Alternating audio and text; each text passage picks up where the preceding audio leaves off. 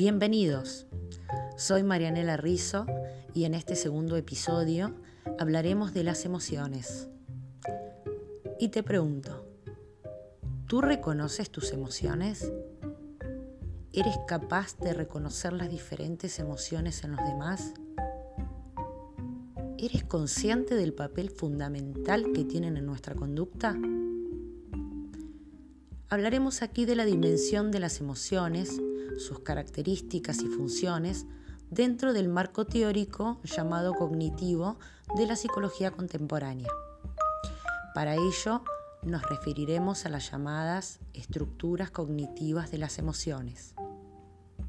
Esto es, cómo nuestras cogniciones, que son nuestras creencias y pensamientos, y nuestras estructuras cognitivas, los patrones actitudinales, estilos y categorías de pensamientos y creencias que poseemos, condicionan nuestras emociones. El modo en que nuestras creencias y estilos de pensamientos, en función de cómo percibimos una situación y en función de la información que tenemos aprendida sobre la situación, condicionan nuestro estado de ánimo y nuestra reacción emocional frente a una experiencia.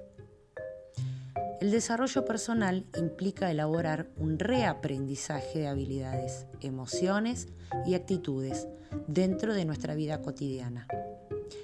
Nuestro desafío es mejorar la calidad de nuestros comportamientos, de nuestra comunicación, de nuestras emociones, para que ello repercuta directa o indirectamente en la calidad de nuestros vínculos.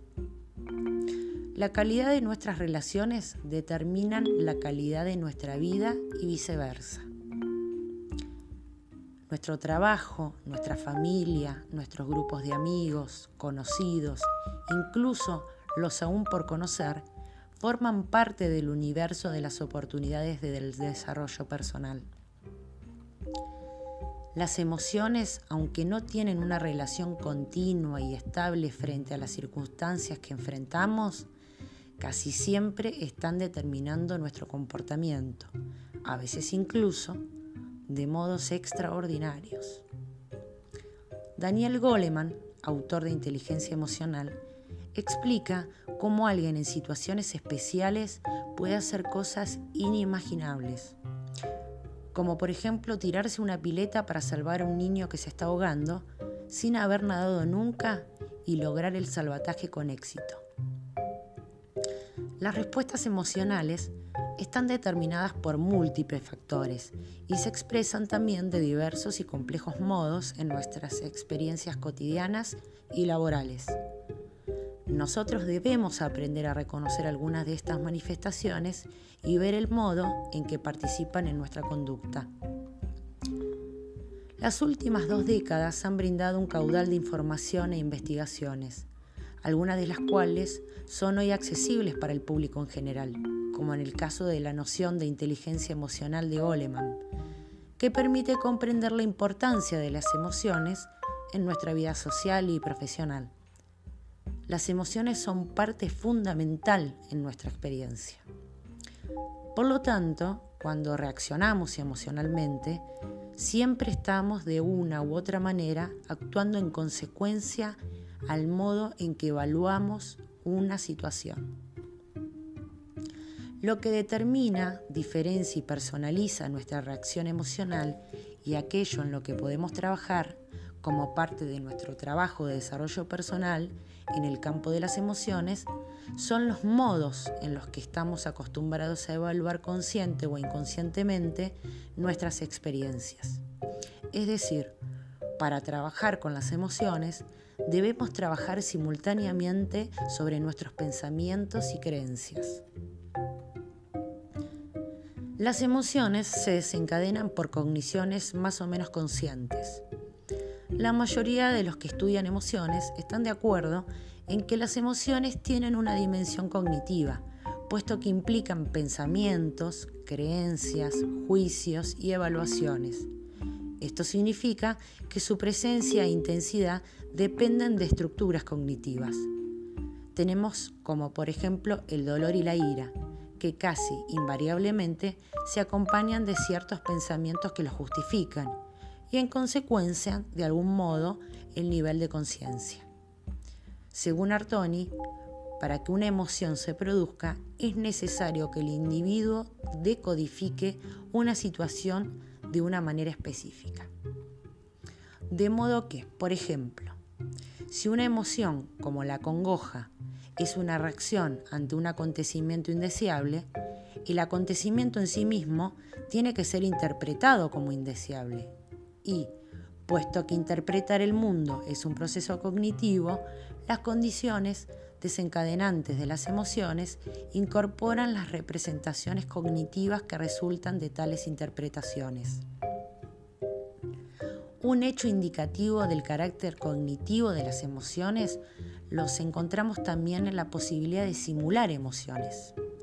En ocasiones, las personas fingimos, exageramos o minimizamos una emoción para conseguir determinados fines. Esta posibilidad supone que tenemos conocimientos más o menos implícitos de lo que nos emociona y de lo que emociona a los otros. Implica conocer los sistemas de creencias y valores que hacen deseables o legitiman ciertas expresiones emocionales o capacidades para prever reacciones o resultados ante las manifestaciones de una de ellas. La manera más común de comprender que alguien siente algo o que siente tal emoción en lugar de otra consiste en identificar las señales fisonómicas o fisiológicas, pero sobre todo comprender los pensamientos que le desencadenan o justifican. Esto significa que la mayoría de las emociones implican en algún grado o nivel pensamientos, así como se refieren a algo en particular. Estas son las premisas fundamentales de la visión cognitiva, las cuales, a su vez, llevan a reconocer que las emociones ocurren con respecto a cosas importantes, investidas de valor y que han generado compromiso en uno, y que, como en cualquier otro comportamiento en la vida social, están sujetas a normas y expuestas a la evaluación y crítica social. Para poder trabajar sobre la expresión de nuestras emociones y la expresión emocional de nuestra conducta, debemos aprender a trabajar sobre los sistemas de interpretación y organización de creencias y pensamientos desde donde parten las evaluaciones y valoraciones que determinan nuestras emociones. Una de las habilidades fundamentales de la inteligencia emocional es el adecuado manejo de las emociones de uno mismo, también llamado autocontrol emocional. Aquí hablamos del modelo de inteligencia emocional de Mayer y Solevey de 1997, el cual identifica cuatro habilidades. Estas son, la primera, percepción emocional. Es la capacidad para percibir las propias emociones y las de los demás, también para darse cuenta de lo que se generan al observar distintos objetos y obras de arte o al escuchar historias, música y ante otros estímulos. El segundo es la asimilación emocional, que es la habilidad para generar, usar y sentir las emociones como necesarias para comunicar un sentimiento y utilizarla en procesos cognitivos y de razonamiento. La tercera, comprensión emocional esto implica comprender la información emocional y saber apreciar sus significados, además de cómo las respuestas emocionales pueden ir aumentando a través del tiempo si no se las regula. Y la cuarta, la regulación emocional, que es la habilidad de modular las propias emociones y la de los demás, así como también de promover la comprensión y el crecimiento personal. Daniel Goleman fue quien popularizó e hizo conocido para todos el término inteligencia emocional al escribir sobre este tema en revistas y diarios para luego publicar recién en 1995 su libro que se convirtió en un bestseller. El control de las emociones no significa que ellas deban suprimirse, sino se refiere a cómo manejarlas, regularlas o transformarlas si es necesario. supone poseer una serie de habilidades que permitan a la persona hacerse cargo de la situación, tomar decisiones entre alternativas posibles y reaccionar de manera controlada ante los diversos acontecimientos de la vida. El autocontrol puede ser enseñado y aprendido.